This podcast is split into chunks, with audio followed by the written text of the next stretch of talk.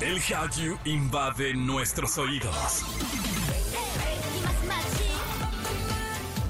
Súbete a la ola coreana. Caras bonitas y coreografías perfectas.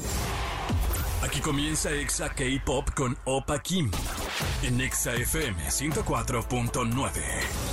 Annyeonghaseyo, Chanunki, bienvenida. Bienvenidos a este programa, bebecitos, bebelines. Yo soy Opa Kim. Gracias a todos ustedes por acompañarnos en otro episodio de esto que se llama Exa K-Pop. Hoy tenemos preparado un programa súper lindo, súper especial y los invito a que nos sigan en redes, arroba XFM y arroba Opa Kim Pop. Sin más, escuchemos lo que tenemos para hoy. El influencer chileno Kev Lehman estará con nosotros y hablaremos del K-Pop y su nueva canción. Además, Tomorrow by Together tendrá nueva canción con una famosa banda de Occidente. Y en Chisme Time, Aramis nos cuenta del regreso de Xiu Chen a EXO. Y comenzamos con música de Card porque sí, tenemos boletos dobles para el próximo concierto de Card el 8 de julio en el auditorio Blackberry. Para participar está bien fácil, solo tienes que descargar la aplicación, registrarte y una vez que ya hayas hecho esto, en el chat room de la app pon tu nombre y la frase quiero boletos para Card. Tienes todavía mucho tiempo porque hasta el 6 de julio vamos a sacar el nombre de los ganadores en la hora naranja. Así que a participar. Por ahora comenzamos con esto que se llama Iki de mis canciones favoritas y en todas partes, ponte Exa. Exa K-Pop. Exa K-Pop. Continuamos con más de este programa que se llama Exa K-Pop y Tomorrow by Together y Jonas Brothers se unen para hacer la canción más esperada de este verano.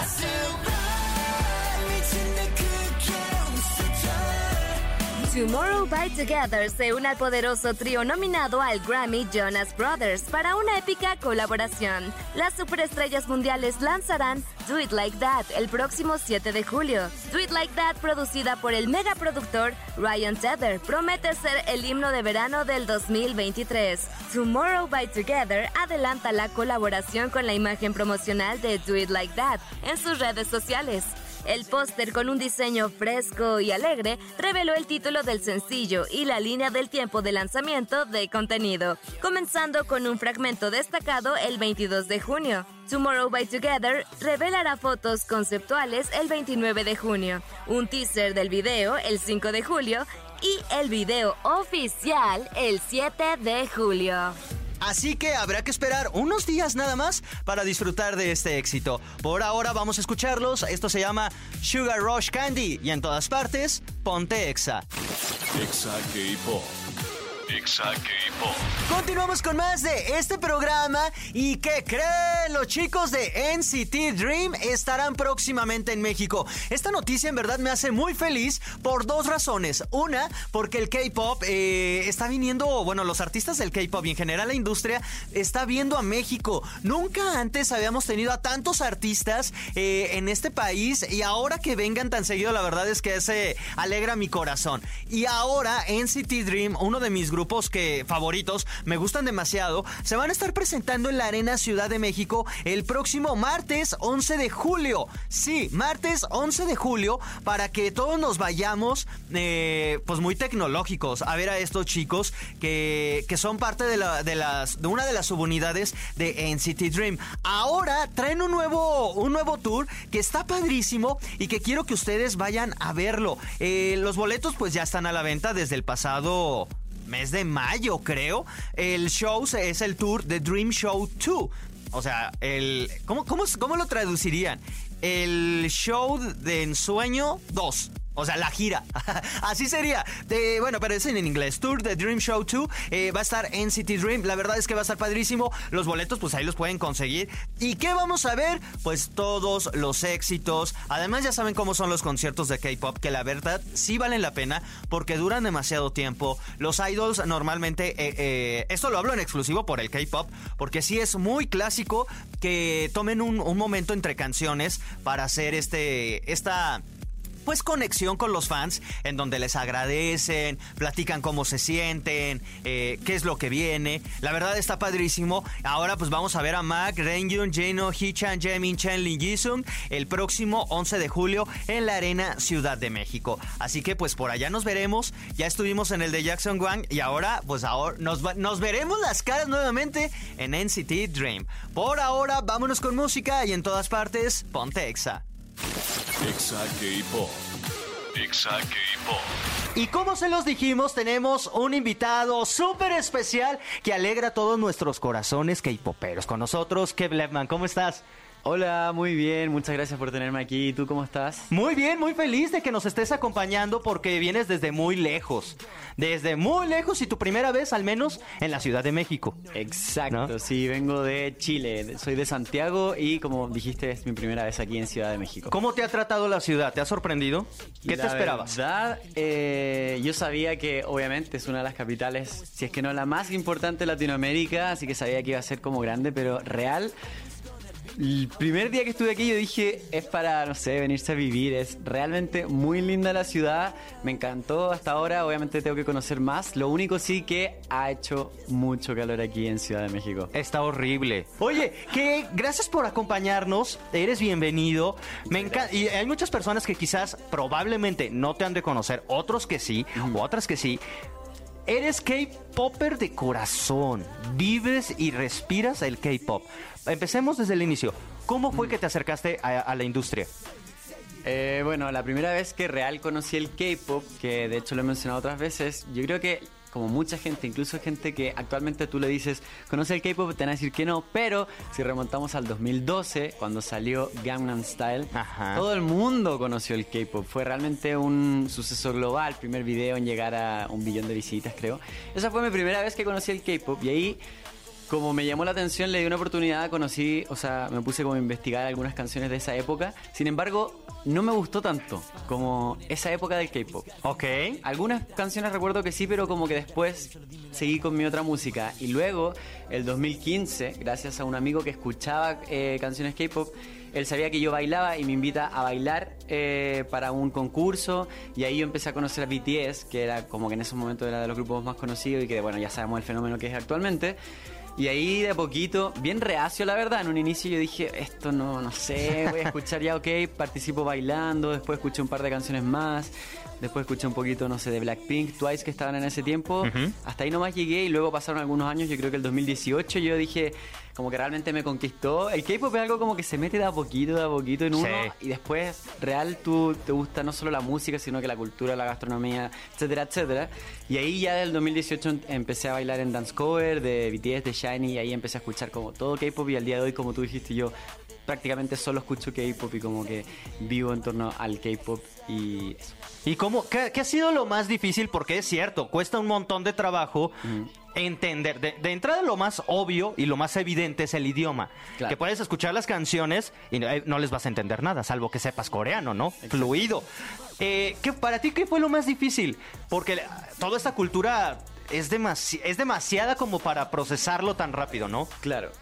Eh, sí, la verdad, uno de los puntos que me hacía un poco reacio a entrar al K-pop era el tema del idioma, que no sé si a algunas personas les pasa, yo admito que lo sentía un poquito cringe, que se llama, que, Ajá. como que uno le da un poco... Que, De- de pena que hay- ajena. Claro, es como un, un rechazo como quizás sin fundamento por el hecho de que uno realmente no entiende nada. Ajá. Pero pasando esa barrera, realmente uno conecta finalmente como con la música y, y uno logra pasar esa barrera y bueno, por supuesto en un inicio uno no, no entiende y, y quizá hay que ver como traducciones, qué sé yo. De hecho, ahora qué bueno para los fans de, del K-Pop que los grupos también han tratado como de expandir sus horizontes y hay canciones, por ejemplo, solo en inglés. Algunos grupos le meten incluso un poco de español porque saben que aquí en Latinoamérica hay público también.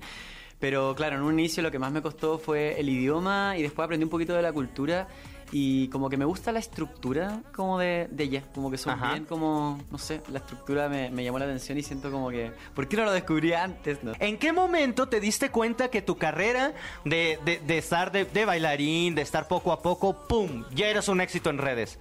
Ya lo que subieras ya era tendencia. Mm, yo creo que en realidad fue en pandemia, como le pasó a muchos creadores de contenido, que cuando estuvimos en pandemia, en Chile incluso hubo toque de queda, que creo que aquí no hubo, que es decir, que no podías salir de tu casa. No, sí, también hubo. Ah, ¿también? También hubo, pero guiño, guiño, no tan... Bueno, no sé cómo haya sido en Chile, pero... No, allá como que si uno salía te podían eh, detener y te pedían como el permiso oficial para que tú explicaras ah, bueno, no. No, no, así no. Bueno, entonces pasamos mucho tiempo en la casa, entonces ahí yo tuve harto tiempo para como ver contenido, subir contenido. Yo creo que ahí en realidad fue como que mis números crecieron más y, y ahí se pudo ver más como, como ese tema. Y luego se vienen experiencias padres porque has estado ya con grupos también de K-pop.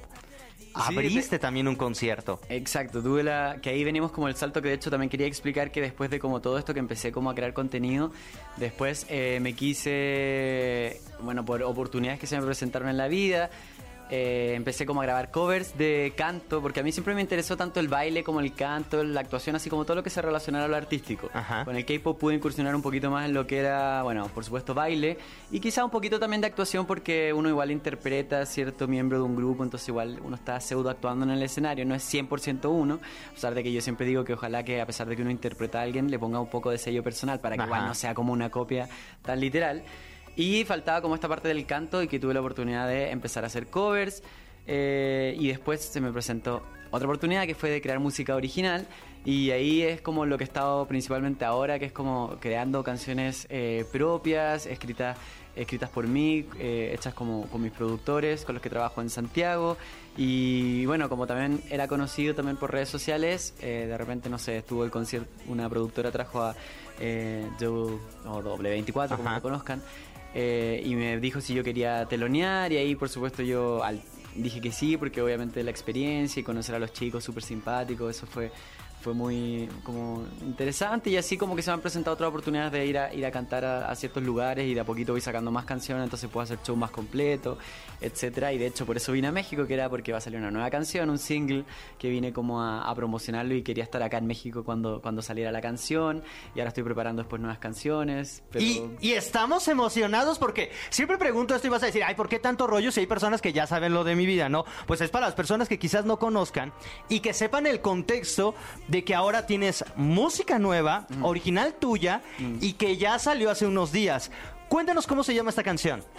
Eh, la canción que vengo a promocionar se llama Sin Ti, que es la primera canción como el single que viene antes del lanzamiento del álbum, que va a tener otras canciones, pero esta es como, como una muestra previa, por así decirlo. Que la quisimos lanzar como single porque era una canción que personalmente me gustó mucho, como que tiene harto significado para mí, entonces dije, esta es la canción que... ¿Tú la escribiste? Sí. ¡Qué fuerte! Escribo eh, yo las canciones y también eso ha sido toda una aventura. Solamente en algunos eh, raps de algunas canciones que le agregamos como partes más rápidas. No sé si llamarlas raps, la verdad, pero ahí tengo algunos amigos que de hecho son de la comunidad K-pop que los conocí por distintos proyectos que a ellos, a ellos les pido un poco de ayuda con esa parte porque no, me manejo tanto en eso, pero, pero siempre soy parte obviamente de ese proceso y de escribir la canción en general. Así que bueno, eso sí, la escribí y lo distinto de este single es que probamos un subgénero, podríamos decir, un género nuevo que es hacer un pop. De por sí yo hago pop. Ajá. No K-pop, ojo, porque yo siento que para crear K-pop hay que estar en la industria surcoreana y haber pasado por el proceso, no sé, de, training, y que una empresa te gestione, etcétera, etcétera. Entonces yo hago pop, pop latino, podríamos decir.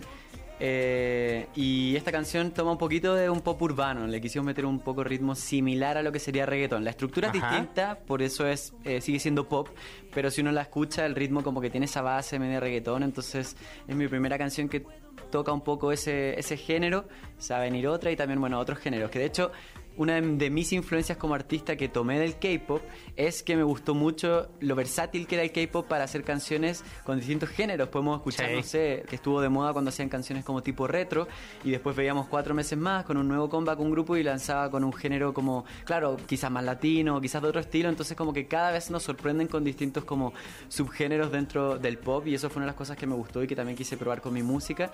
Y en esta oportunidad, entonces quise como ritmos más urbanos. Oye, qué padre que, que, estés en esta nueva etapa de tu vida, que estés eh, incursionando en el mundo de la música que al final siempre estuvo contigo y que siempre te acompañó. Eso está bastante chido.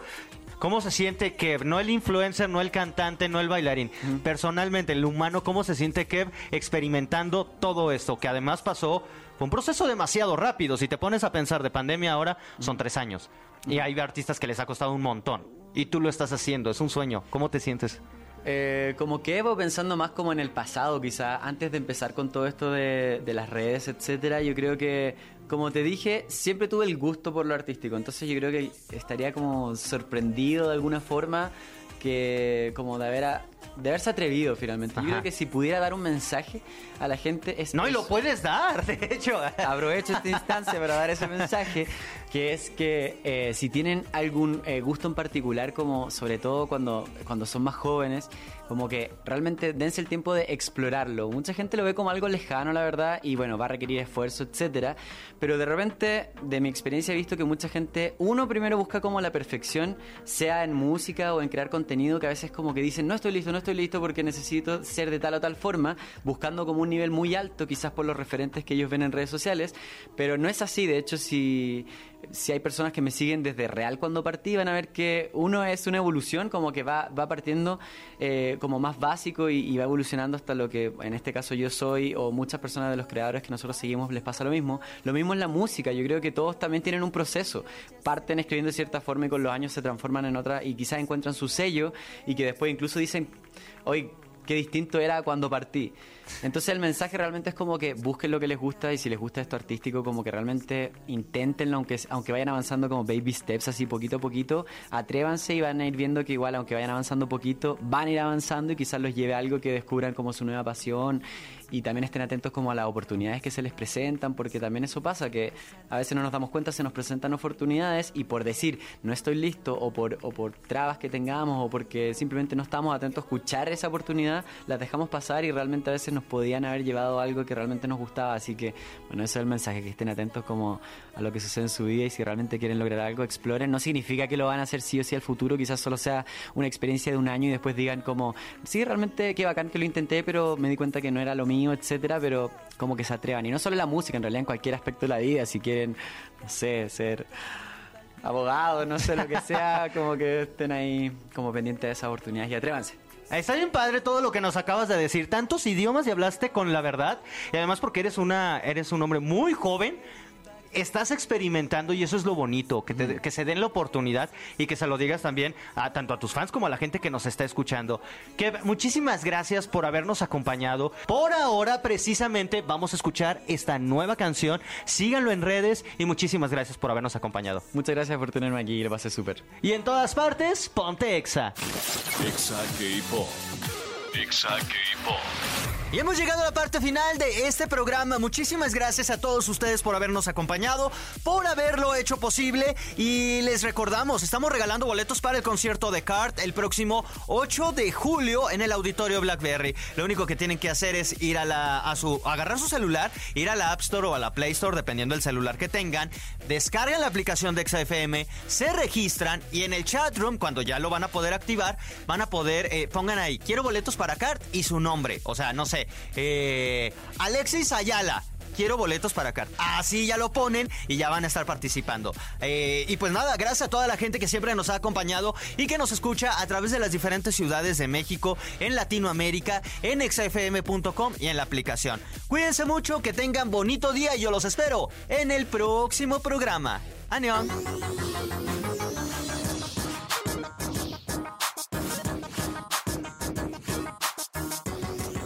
Fue Exa K-Pop.